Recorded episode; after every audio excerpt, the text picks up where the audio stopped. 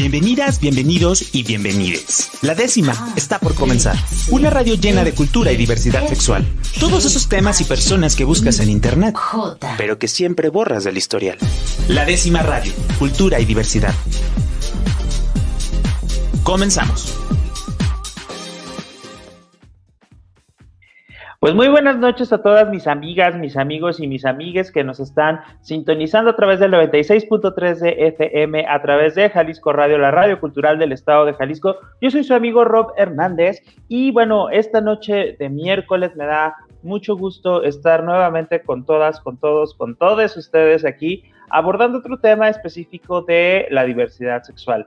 Y el día de hoy traemos un tema que poco se habla, que muchas veces ignoramos eh, o no lo tenemos presente y que invité a un experto antropólogo que pues ha estudiado el tema no solo en libros, sino que ha vivido un proceso de inmersión para conocer cómo es que viven eh, estas personas.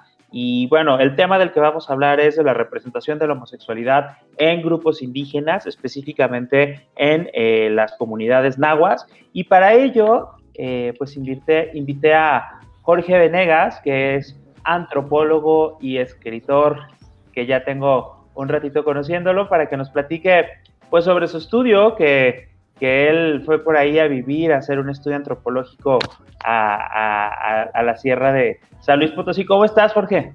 Muy bien, muchas gracias, muy contento de, de estar en tu programa, Rox. Muchas gracias por invitarme. Oye, Jorge, pero platícanos, a ver, ¿cómo te surge primero como esta inquietud de poder eh, como conocer otras realidades, de conocer eh, otras, otros tipos de vida de personas homosexuales? Porque pues por lo general eh, vemos que son un grupo que por lo general es invisibilizado y que bueno, si hablamos también del, del ámbito gay en específico, más allá del LGBT, pues bueno, se rompen todos los patrones, todos los cánones, todos los estereotipos sociales que se buscan dentro de este el gay de revista americano que luego muchas personas aspiramos a ser y pues nos damos cuenta que hay otra otro tipo de realidades, otro tipo de vidas este, y en específico en este grupo de, de hombres que viven, de entrada la pregunta primero sería, ¿viven su sexualidad y cómo la viven? Este, pero platícanos, ¿qué fue lo que te llamó la atención? ¿Cómo te interesó empezar a abordar este tema? Bueno, en realidad yo creo que, que, viene también con un proceso de madurez en que, en que no solamente crecí como persona, cuando estaba en la licenciatura hice una tesis sobre sobre un estudio comparativo entre, entre Colombia y México, más específicamente entre Bogotá y San Luis Potosí, que bueno, Bogotá es una capital y San Luis Potosí pues es provincia, ¿no? Pero en ese entonces eso era lo que yo, lo que yo tenía a mi alcance, eh, en donde hice un estudio sobre familias eh, en diferentes estratos socioeconómicos, tanto en México como en Colombia, y el proceso de aceptación de una persona no heterosexual o diversa.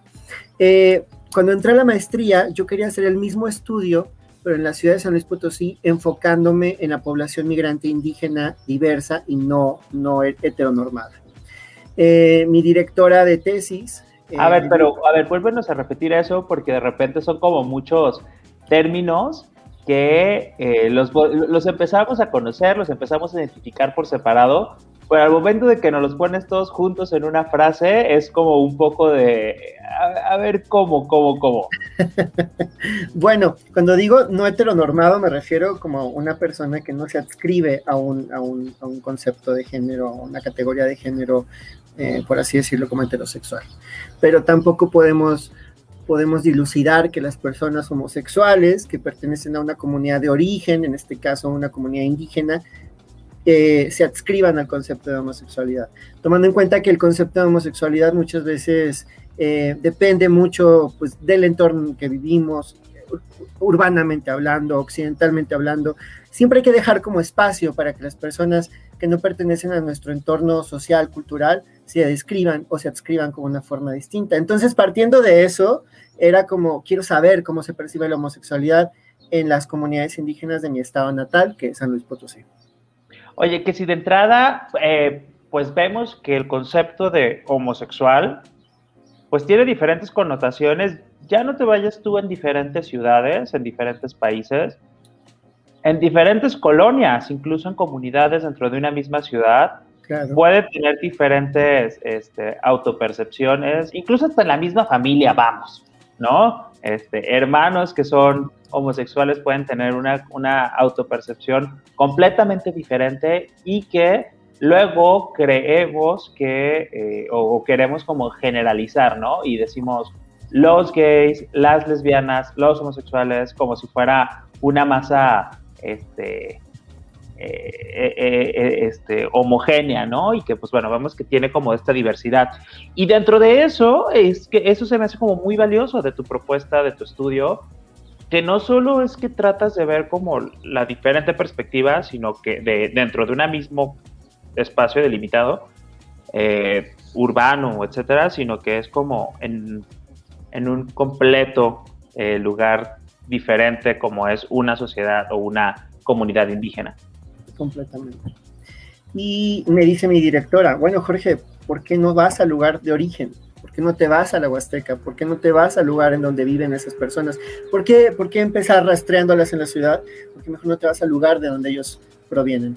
Entonces yo le decía a mi directora, pero ¿cómo me voy yo a la Huasteca? ¿Cómo es posible? Yo que siempre he vivido en la ciudad, ¿cómo me voy a insertar, no? Porque de verdad, Robs, cuando vivimos en un país tan diverso como, como, el, como, el, como, el, que, vivimos, la diversidad está en todos lados, pero vivimos en un país donde parece que el origen étnico, pluricultural, lingüístico, social define realmente las personas que somos. Y en este país, tú mejor que nadie lo sabe, vivir en Guadalajara no es lo mismo que vivir en la Sierra Zapoteca ni en la Huasteca Potosina. Y de qué manera vivimos nuestras sexualidades siendo víctimas del lugar donde nacemos, de la geografía donde nacemos. A veces puede ser injusto, a veces puede ser maravilloso, pero creo que siempre es una aventura. Y creo que ser uno mismo siempre es un reto y más, eh, independientemente del contexto donde, nacemos. Oye, pero a ver, me llama la atención, ¿por qué mencionas que ser víctima del contexto y no ser como parte de estas características socioculturales? ¿Por qué, por qué ponerlo como víctima? Bueno, decir somos víctimas, la víctima no siempre es, es, un, es, un, ente sufrido, ¿no? La víctima, todos somos de, alguna manera víctimas del lugar donde nacemos y todos somos producto del lugar en donde nacemos. Entonces, un chico que nace en la Huasteca Potosina es víctima del contexto en el que nace. Y así es. Y ese chico va a tener que definir si se queda o se va. Y las consecuencias, porque quedarse o irse conlleva una responsabilidad. Irte es difícil, quedarte es mucho más. ¿En serio? Entonces, por supuesto, por supuesto. De hecho, el concepto de homosexual entre los jóvenes nahuas de la Huasteca no existe. O sea, no, ellos nunca te van a decir, ah, yo soy gay o yo soy homosexual. Ellos te van, y más, y, más enfocándonos más en las comunidades nahuas de la Huasteca en San Luis Potosí, se les denomina sihuatzis. Y Sihuatzi en náhuatl quiere decir mujercita. Ok. Esa, es la realidad.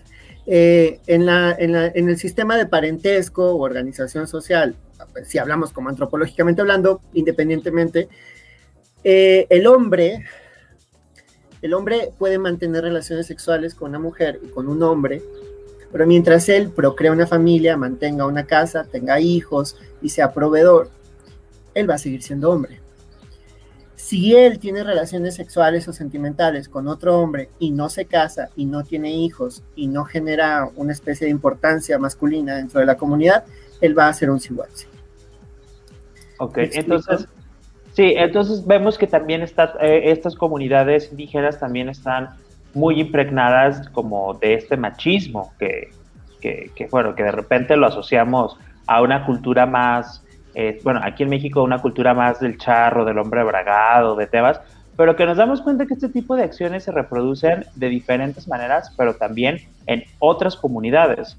Eh, y en esa parte, eh, Jorge, ¿cómo empezaste? ¿Cómo fue tu primer acercamiento? Dijiste, bueno, ya, me voy. Este, ¿qué, fue lo primero? O sea, ¿qué, qué fue lo primero con lo que te topaste al momento de llegar y decir, wow, esto va a estar más fácil de lo que pensaba o esto va a estar más complicado de lo que pensaba. Sí, siempre fue muy complicado. En realidad tomar la decisión de ir nunca fue fácil, pero me, me acuerdo perfectamente ese, ese verano del 2014 en que me subí al autobús en la noche desde la ciudad de San Luis Potosí hasta Tamazunchale, que es el confín de la Huasteca Potosina, donde hice mi tesis. Y lo primero que recuerdo en la madrugada es escuchar a dos señoras hablando náhuatl y sentirme completamente ajeno al contexto. Yo soy potosino, ellas son potosinas, pero veníamos de dos mundos distintos. Uno puede ir a la Huasteca con sus amigos, nadar, aventarse a las cascadas, hacer un camping, pero eso no es vivir la Huasteca Potosina. O sea, yo estaba abriendo una puerta que nunca antes había, había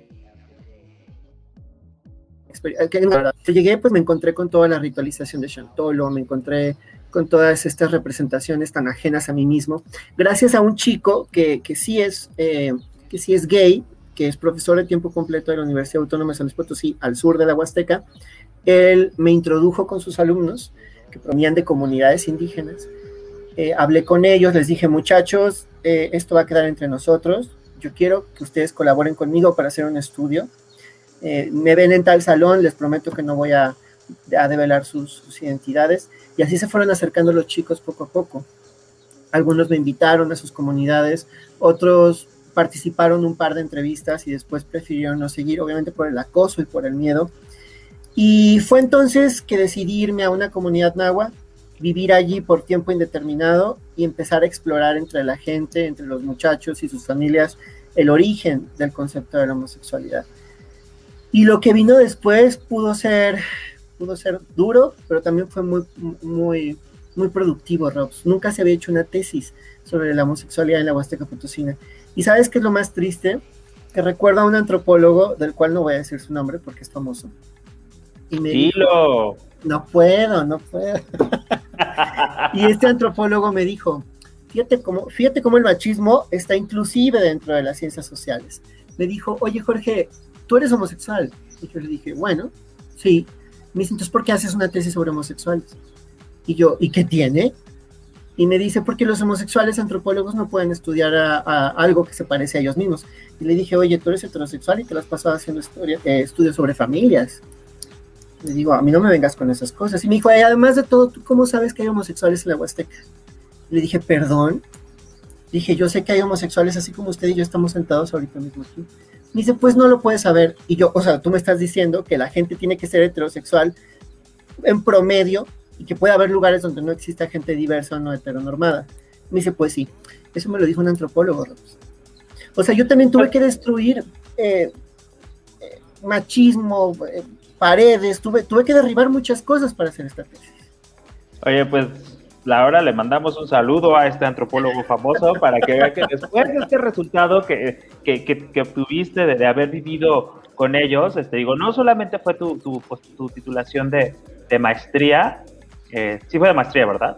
Fue de maestría, fue de maestría. De maestría. Digo que aparte tienes un libro donde narras este, todo este proceso también, que más adelante vamos a hablar de, de, de tu libro que hablas de, de este proceso de vinculación para tus tesis, tanto de Bogotá como en la Huasteca Potosina. Pero qué, qué fuerte y qué importante, ¿no? Este, que, que, mencionas, es la única tesis en temas de homosexualidad en comunidades nahuas y que pues alguien lo tenía que hacer de San Luis Potosí y que alguien lo tenía que hacer y que alguien no, no solo tenía que como abrir el tema para la discusión, sino que también eh, eh, pública, sino que también a lo mejor de manera interna, de romper todos estos tabús que eh, luego creemos que con las personas que tienen más este, títulos, estudios, etcétera, pues van a, van a ser como más receptivas a estas, y antropólogos más, van a estar como más receptivos a este otro tipo de realidades y pues te das cuenta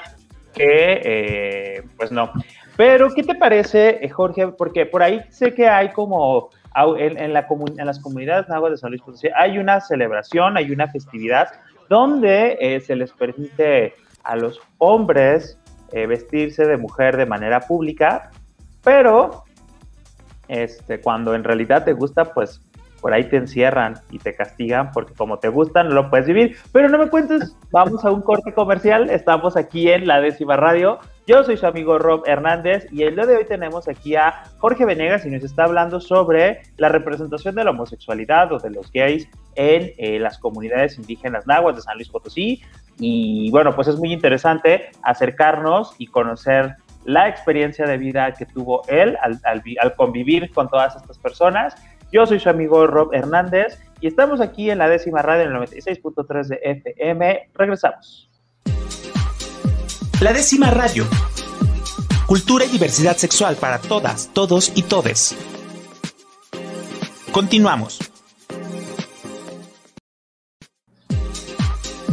La décima radio.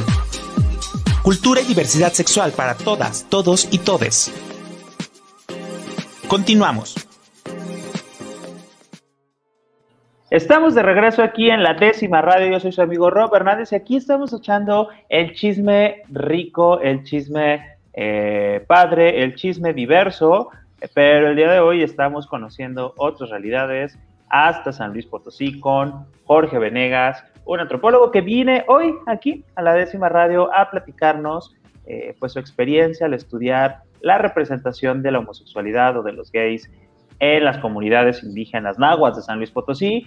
Y por ahí estábamos platicando de cómo incluso a ti, Jorge, al plantear este estudio, pues también te tocó abrir mentes y, defender tu objeto de estudio ante otras personas y que, bueno, pues encontraste varias cosas interesantes. ¿Cuánto tiempo pasaste en la Huasteca?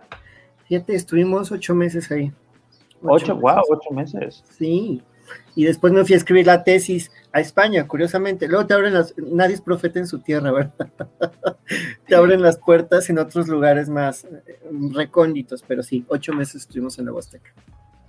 Oye, pero a ver, ¿qué es, qué podrías decir que es el principal hallazgo que tuviste al momento de definir eh, las conclusiones de la representación de ser gay en una comunidad indígena?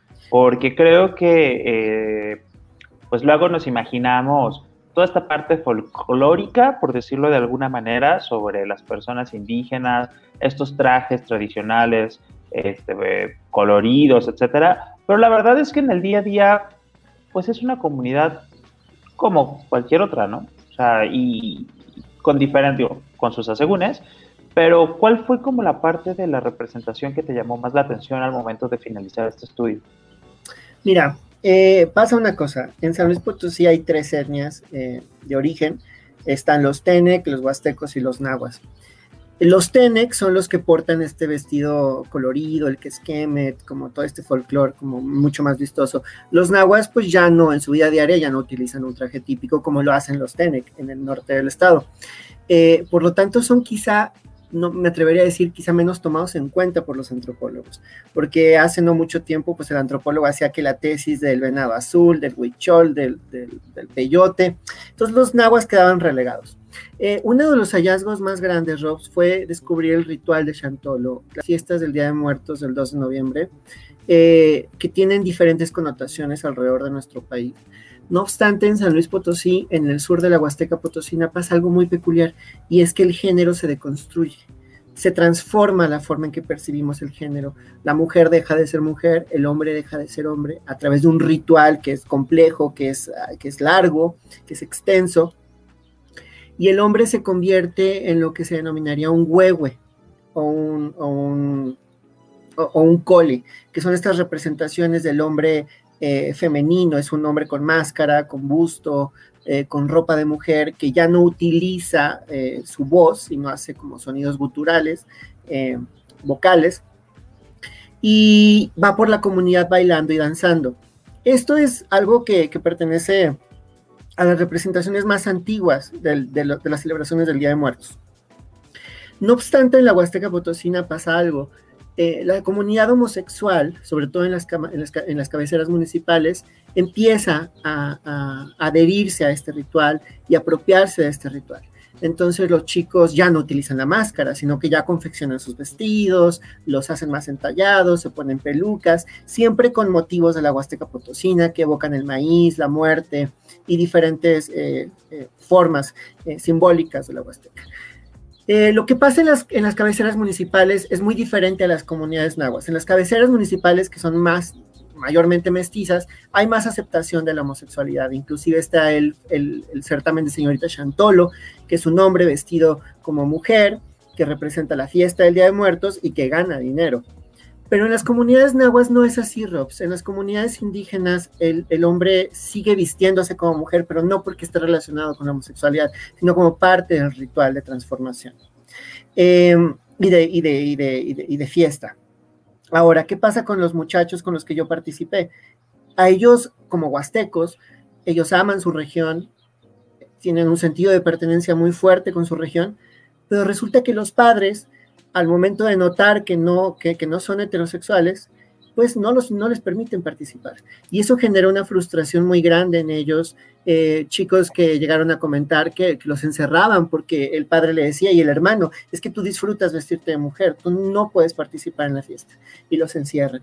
Oye, una pregunta. A ver, pero entonces, eh, no sé si conoces un poco cuál es el objetivo de esta eh, festividad de Chantolo, o sea, el momento de construir los géneros en, este, en esta celebración.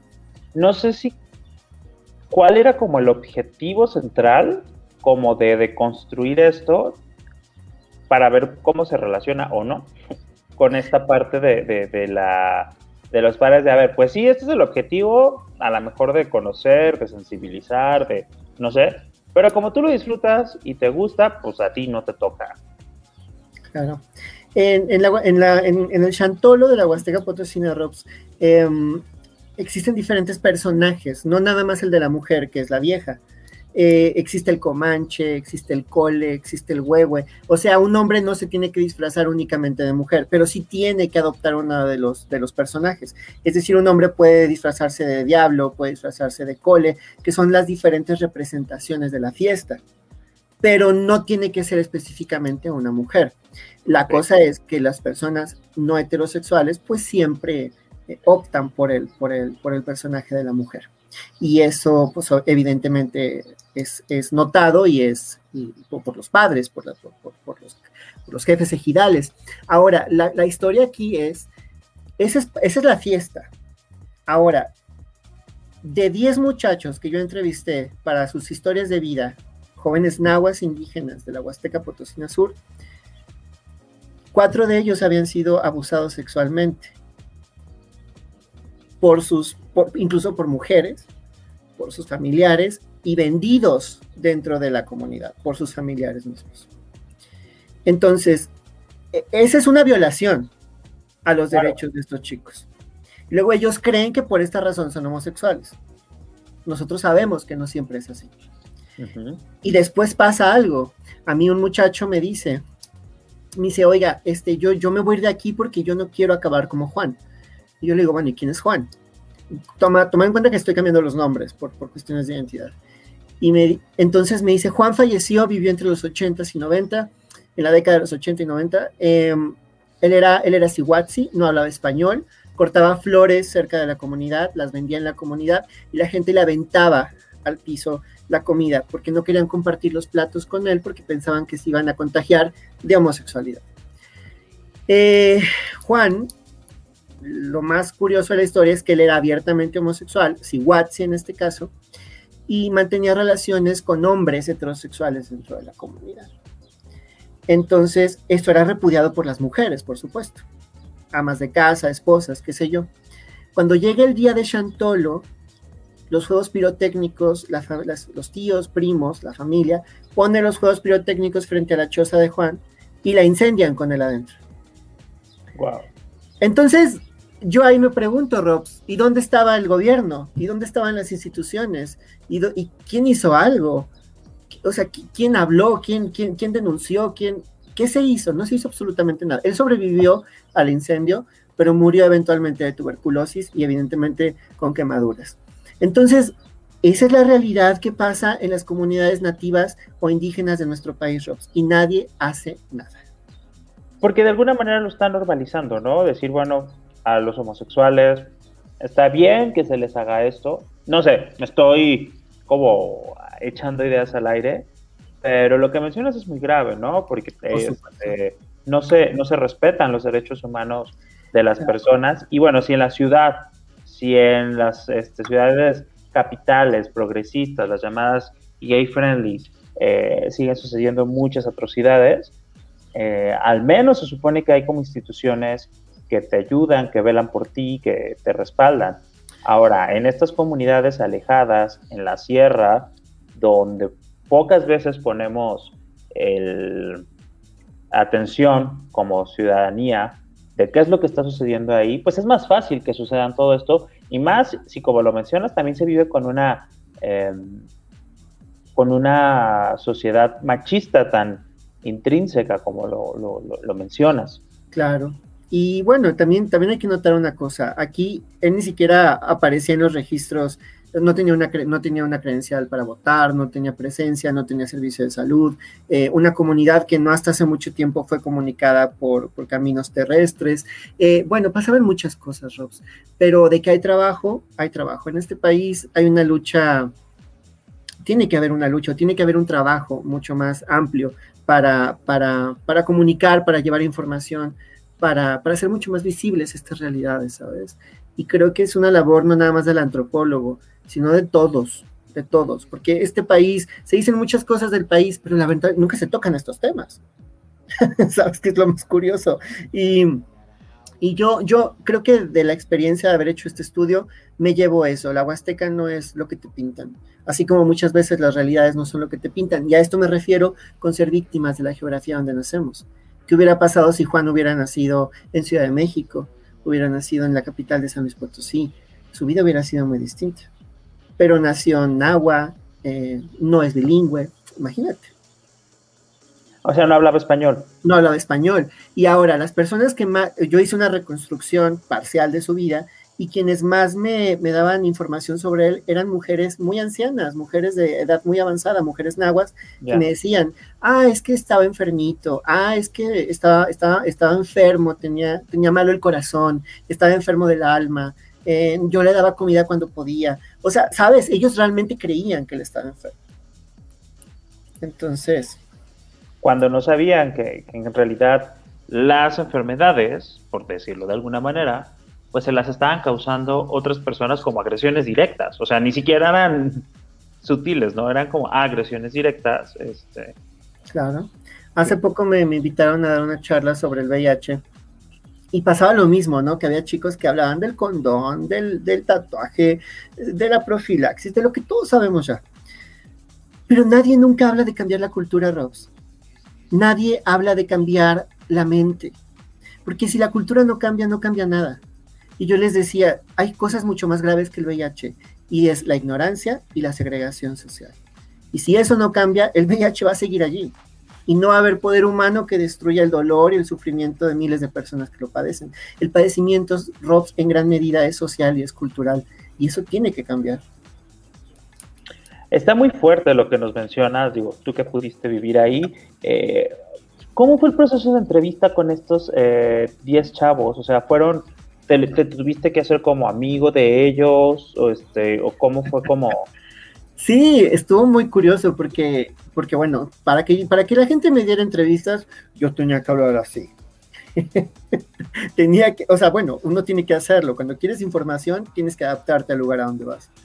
Entonces, usualmente los muchachos querían que fueran en lugares eh, escondidos. Me prestaban la cocina de la casa de salud y ahí podía hacer mis entrevistas. Y los muchachos llegaban literalmente corriendo. Una vez me acuerdo que estaba yo sentado escribiendo y de la selva, porque era selva espesa, se veían un montón de niños que aventaban cosas, que se burlaban, y venía mi informante corriendo, totalmente acosado por niños pequeños que lo molestaban y le hacían bullying, y él se metió llorando a la, casa de salud y me dice, ahora se da cuenta por qué me quiero ir de aquí. O sea, ni siquiera los niños lo respetaban.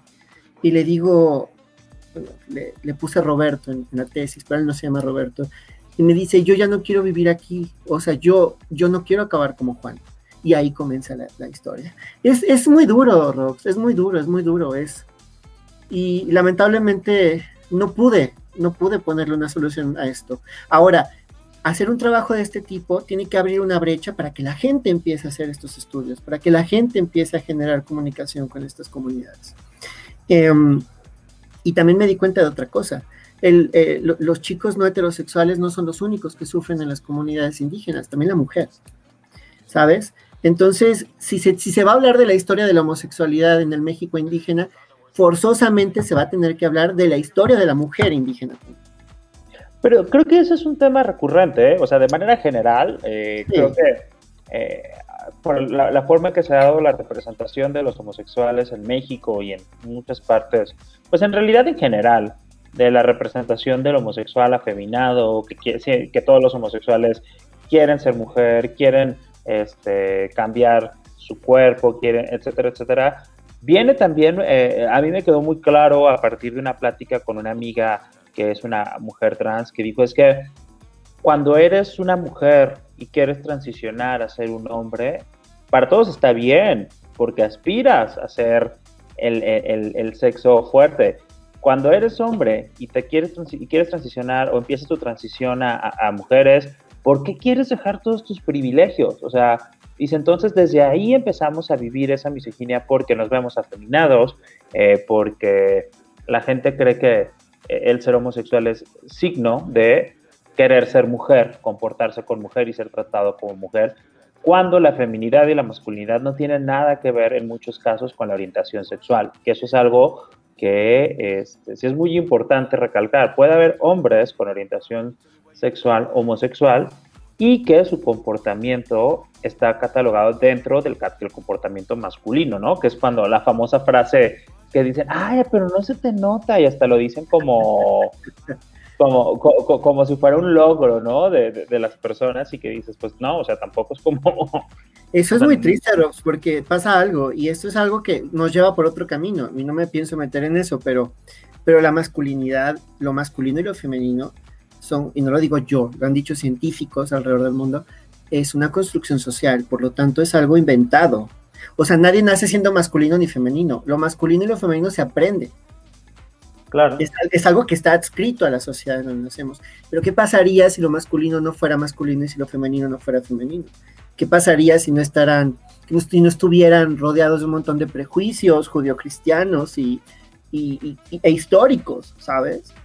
Pues de entrada en la historia de la moda, cuando en la Edad Media las faldas y las pelucas eran utilizados por los varones de la más alta élite y eran un símbolo de masculinidad y de poder, ¿no? Y, y por eso se ve eh, en, las películas este, que salen maquillados con polvo blanco, con estas pelucas blancas de caireles, con los taconcitos, y eso era, y en esa época no significaba que fueran este, precisamente homosexuales. No, y, sabes una cosa, Robs, que, que también siempre, yo siempre pienso, ojalá el ser humano se permitiera vivir más ampliamente su sexualidad, explorarse más, eh, quitarse todos estos prejuicios. Al final creo que la, homosexualidad, la sexualidad es, casi inacaparable, es, es, tan amplia, Robs, pero creo que uno de los daños más grandes que yo veo, sobre todo en la, homosexualidad urbana, occidental, es justamente que el prejuicio del machismo también está presente en la comunidad LGBTQ más, ¿sabes? O sea, este hombre que dice, ¿para qué estar, para, para qué estar con un hombre femenino si puedo estar, mejor estaría con una mujer?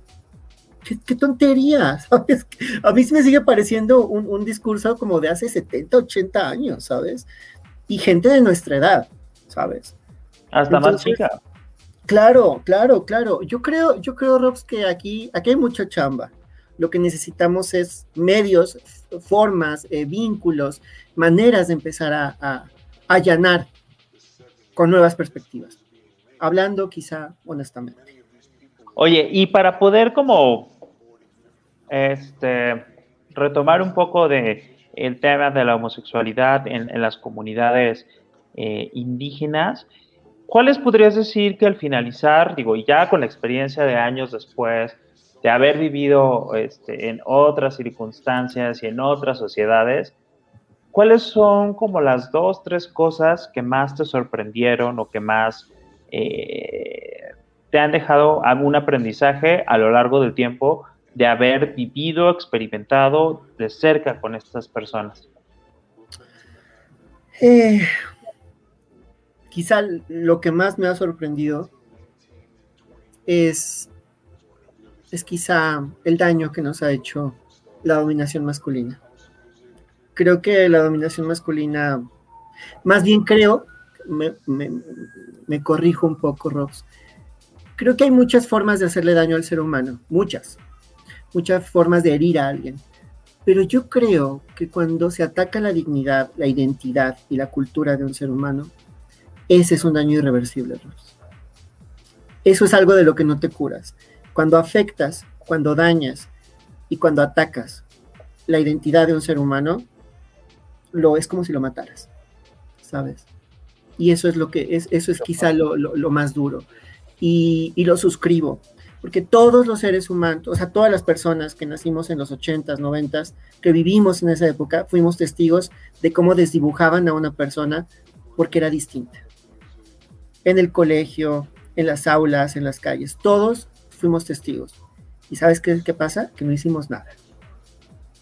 Y yo creo que eso es algo, es, es quizá la gran enseñanza de haber hecho este trabajo en la Huasteca, porque es un lugar donde nadie hace nada, donde nadie dice nada. Oye, y ahí, y ahí no encontraste como alguna luz o, alguna persona que tuviera como la intención de comenzar a, luchar por los derechos de estas personas o crees que es una situación este, que pues de cierta manera se va a postergar debido a este machismo que viven? En realidad no se posterga porque demográficamente eh, la región está cambiando a partir de, las necesidades, por así decirlo, de la diversidad. Pero sí creo, Robs, que la mujer va, va a pasos adelantados. O sea, ya de hecho en Axla de Terrazas, muy cerca de donde hice mi tesis, está la Casa de la Mujer Indígena, que son mujeres licenciadas en Derecho, licenciadas en Psicología, mujeres que ya, o sea, financiadas por el gobierno del Estado, tienen una casa de difusión de derechos, donde ellas ya promueven no dejes que te golpeen, no dejes que te dejen encerrada, no te cases esta niña. Estas mujeres ya están cambiando la región. Estas mujeres empoderadas, eh, licenciadas, estudiadas, ya doctoras incluso algunas. Em, estas mujeres, pero ven por ellas, ¿sabes? O sea, allí no se toca el tema del homosexual. Algún día, Robs, alguien va a tener que generar un colectivo en las comunidades nahuas y allí las cosas van a empezar a cambiar. Se necesitan espacios, se necesita valentía, se necesita pues ahora sí gente que se atreva a desafiar la estructura, porque el machismo en las comunidades nahuas sigue, sigue imperando. Entonces, sí veo rayos de luz. Digo, hablar de estas mujeres no es poca cosa, pero sí necesitamos mucha más inclusión, porque parece luego que la mujer y el homosexual se manejan de forma distinta. Por eso te digo, son minorías, son, son, es una población sufrida, atacada durante la historia de la Huasteca, pues empezar a generar conexiones, Ross. Oye, iba a hacer una pregunta morbosa. Por favor. Lo admito. Digo, después de leer tu libro ya, cualquier cosa es menos morbosa. Pero nunca tuviste como ahí tus que veres en la Huasteca. Fíjate que sí. Oigan, bueno, esperen entonces, vamos a un corte comercial aquí en la décima radio y regresando, Jorge nos va a platicar sobre este, su experiencia en la Huasteca, pero no solo eso, sino que también nos va a platicar sobre eh, las experiencias que vivió alrededor del mundo este, en un libro que escribió y que acaba de publicar que se llama A tientas abriendo puertas, ¿sí no? Así es, así es. Entonces, vamos, regresamos y aquí joteamos en la décima radio a través del 96.3 de FM. Yo soy su amigo Rob Hernández y el día de hoy estamos con Jorge Venegas hablando de la homosexualidad en los indígenas y regresamos. La décima radio. Cultura y diversidad sexual para todas, todos y todes. Continuamos.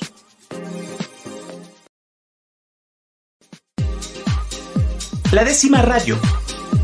Cultura y diversidad sexual para todas, todos y todes. Continuamos.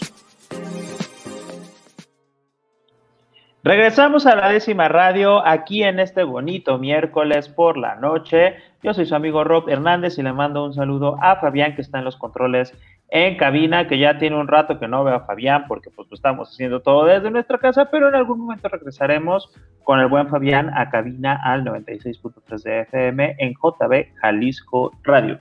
Pero el día de hoy estamos transmitiendo desde Jalisco hasta San Luis Potosí y para todo el mundo, porque estamos platicando con Jorge Venegas y bueno, el tema central de eh, el día de hoy es hablar de su estudio, de su investigación sobre eh, la, representación de los homosexuales en comunidades indígenas, eh, específicamente en Aguas de San Luis Potosí.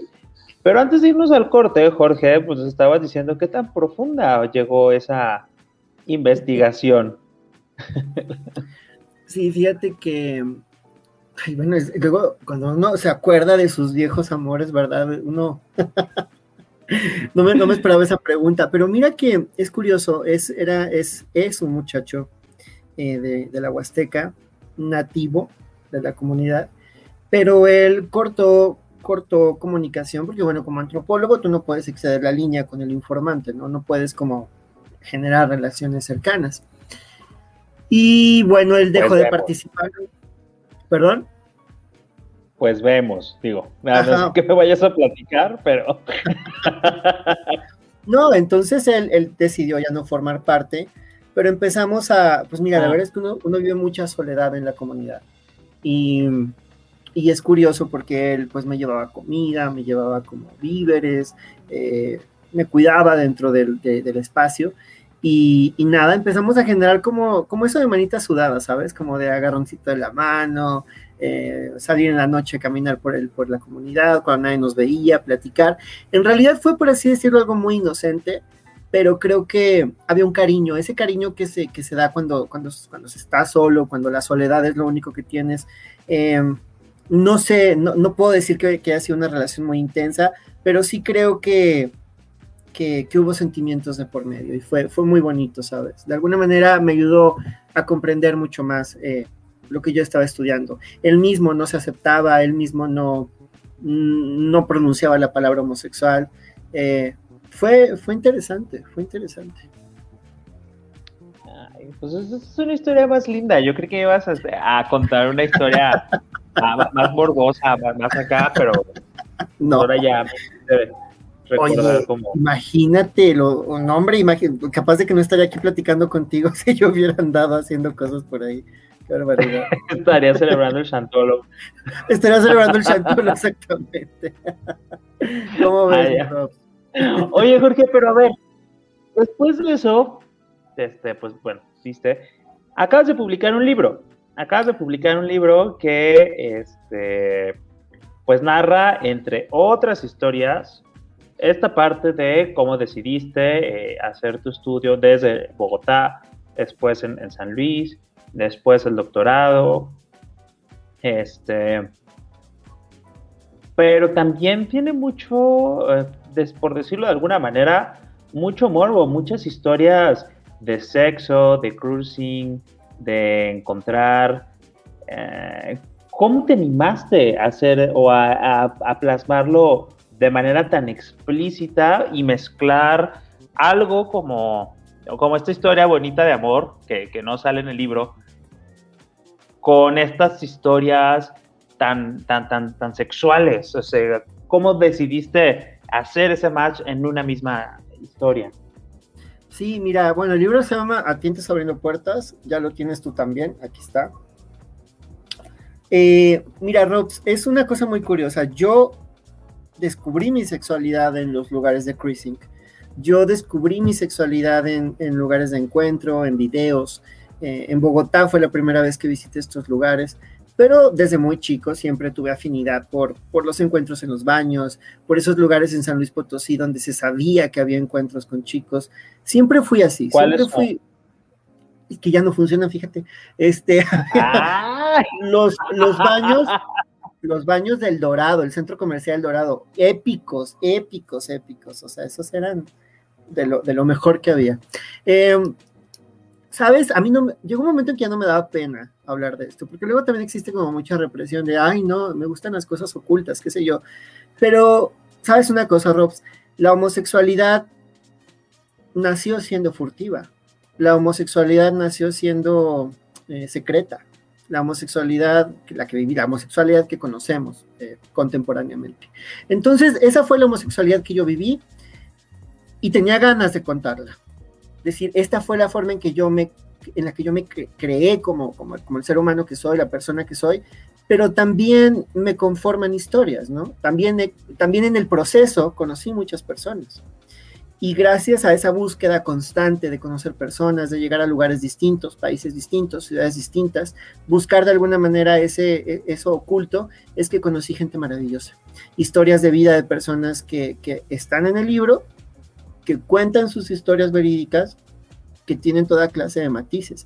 Sí hay muchísima, un lenguaje sexual bastante explícito, pero Robs, nada que nosotros, nada que no hayamos vivido todos o nada que no hay que, bueno, no todos, pero quienes de alguna manera dimos rienda suelta a la exploración de nuestra sexualidad, creo que no nos vamos a espantar con eso.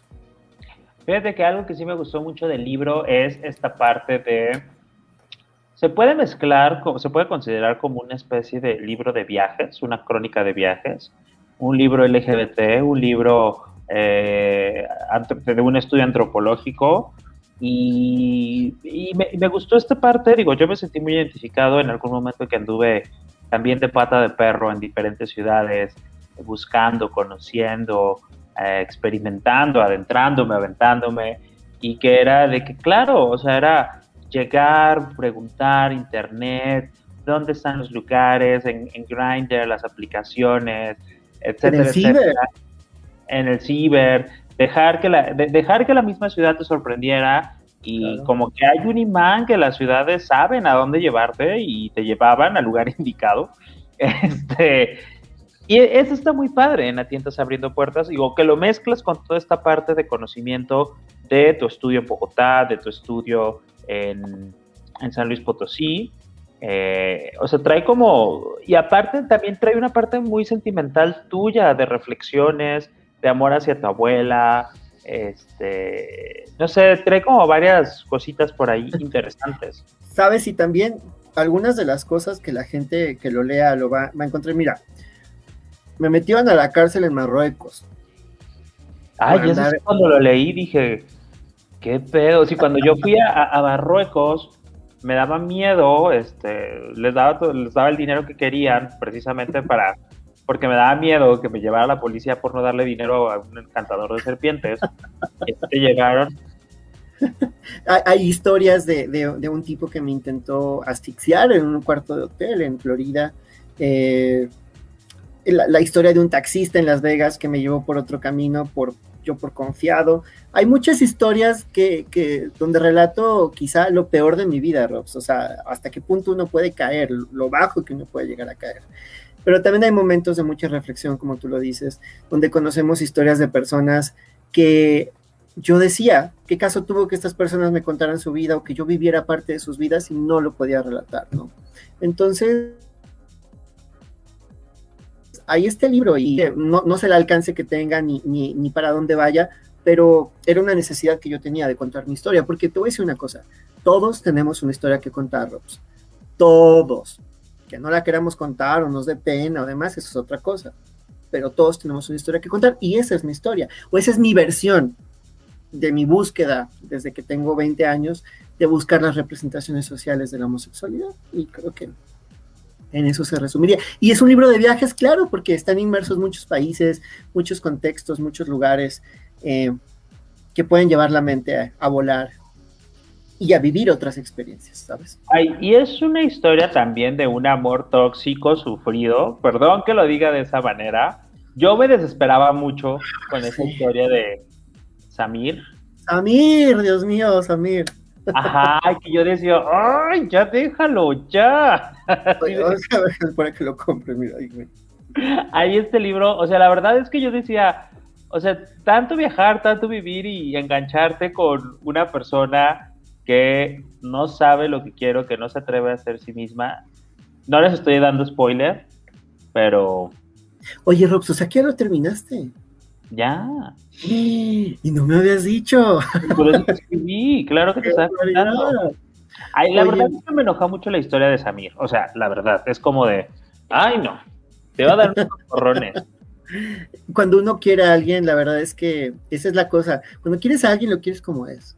Así de sencillo. Pero a mí algo que no me quedó claro es en qué momento le agarraste tanto cariño. O sea, si tú vas en un, estás en un elevador en Islandia que se echa a perder y te quedas encerrado con alguien una hora, algo tiene que pasar, ¿no? Ay, sí, pero es una hora, o sea. digo, no sé, digo, es, muy respetable, digo, yo lo hablo desde mi contexto y desde mi perspectiva, que a lo mejor pues, si hubiera pasado algo, y, pero tú sí te enamoraste y te fuiste literal. Muchísimo. Y es, ¿cómo, me pude haber enamorado de un musulmán, de un hombre con tantos conflictos? es muy duro. Y sabes una cosa, y que es lo peor del caso, que lo sigo queriendo. No, y está bien, y es muy válido, o sea, pero... Sí, lamentablemente uno no se enamora de la gente que debería, o de quien le conviene, uno se enamora de una manera inesperada. Y, y eso pasa, sabes, que, que la historia con Samir nunca fue fácil, pero escribirla fue una especie como de sanar también el proceso, ¿sabes? De entender cómo el Islam y lo digo a, voz de todas las personas homosexuales que he conocido en países islámicos, de verdad, ahí está, se sufre la geografía, se sufre el contexto, no es fácil. ¿Perdón? Eres víctima del contexto. Exactamente, exactamente. Si hubiera nacido en el contexto de Samir, quizá yo sería igual. O quizá te hubieras atrevido a romper esas, esos obstáculos que te impedirían ser feliz a ti mismo, ¿no? Como Sunday, como Sunday, que, que tuvo, tuvo que tomar una decisión, me quedo, me voy, si me quedo, me muero, mejor me voy. Exacto. Pues allí está, digo, la verdad es que si tienen oportunidad de leerlo, está en versión Kindle o está en versión eh, física a través de Amazon, así pónganle Jorge Venegas a, tiendas abriendo puertas.